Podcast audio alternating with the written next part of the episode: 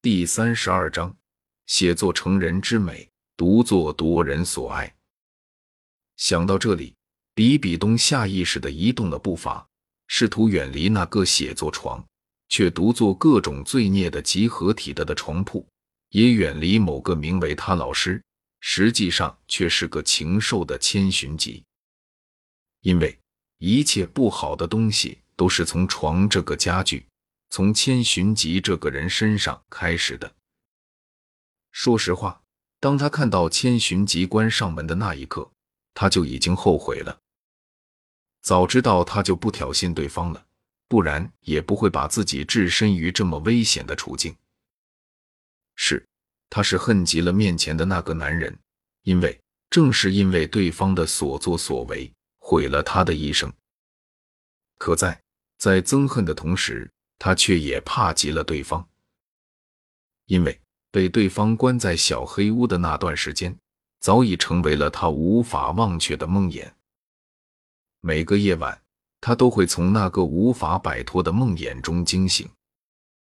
不用离我这么远。看着某只距离床铺远远的、一脸怯生生的，却还在那里强撑坚强的比比东，千寻疾眼中却是闪过了一抹笑意。我又不会受刑大法。听到千寻疾的话，比比东却是丝毫不为之所动，甚至退得离千寻疾更远了。密室门也关上了，没有人打扰，再加上孤男寡女这些词汇组合在一起，可以说已经很危险了。再加上某个人还有过不止一次的前科，说他自己不会再对他出手。谁会信啊？这样想着，他退后的脚步更快了，不知不觉间后背已经贴到了墙壁。见到他这副怂怂的模样，千寻疾眼中的笑意更浓了。还是说我希望那样做呢？怎么可能？谁会希望被那样啊？听到千寻疾这仿佛是在和女朋友调情的话，比比东再也忍不住了。大声的叫了出来。如果如果不是知道自己现在已经被封印了魂力，贸然冲过去，只会自投罗网，羊入虎口。比比东真想恶狠狠的将某个男人的脖子给掐断。此时的他看上去就像是一只惊慌而即将爆发的猫。见到他这副姿态，千寻疾眼睛一亮。如果他现在手中有照相机的话，那么他真想将这个时候的比比东给拍下来，然后上传到他那十几个 T 的硬盘里去。残念的是，这里是异界，并没有照相机，他的硬盘也不在。而且猫儿虽然很是可爱，但也现在还不是他的，所以得先打上自己的标记才行。这样想着。千寻疾不再逗弄比比东，而是说起了正事来。好了，不逗你了，说正事。是的，千寻疾一开始就不打算再让比比东重温一下旧梦。一来，比比东已经不堪蹂躏了，除非他用神拳帮他恢复伤势。不过这显然是不可能的，神拳那么宝贵的东西。用在这里太浪费了。之前是因为比比东被他打得太惨了，都快要香消玉殒了，他这才用了几滴神泉帮他恢复伤势。但是现在要是为了自己的一时之乐使用神泉，那简直就是在败家资敌。毕竟神泉还有脱胎换骨的功能，而比比东的人虽然是他的。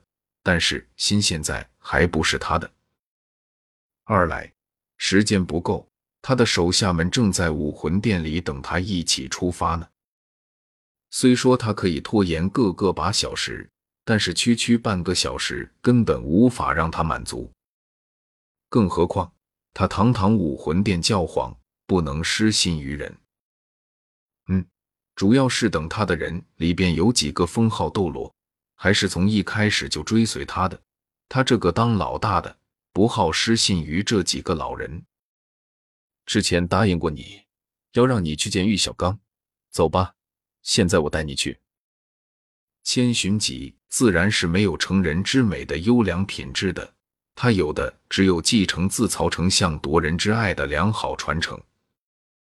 只不过关于这点，他是不会告诉比比东的，除非有一天对方成为了他的人。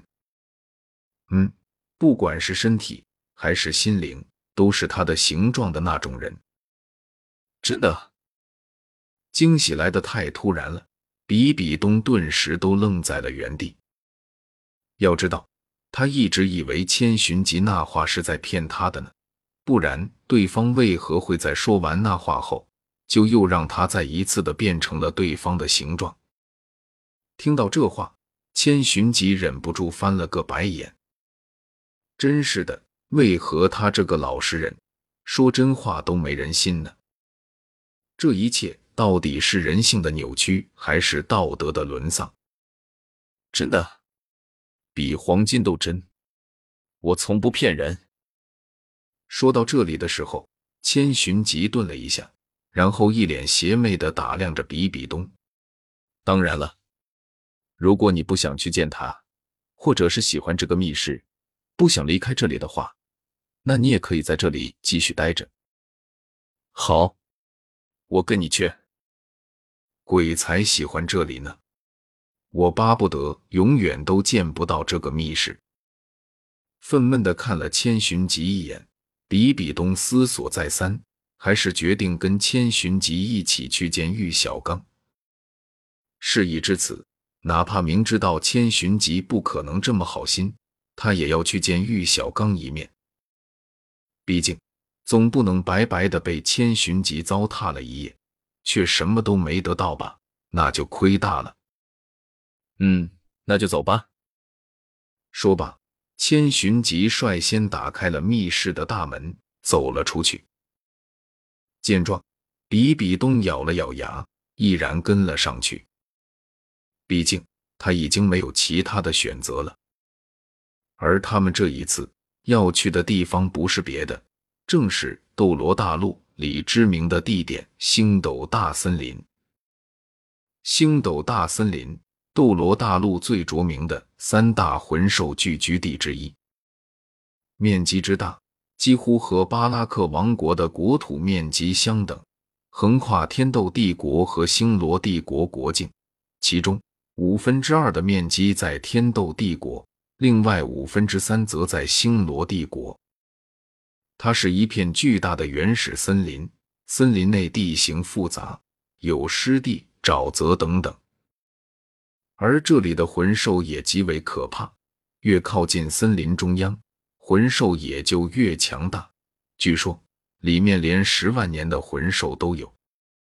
这里是魂兽的摇篮，也是强大魂师最喜欢的地方。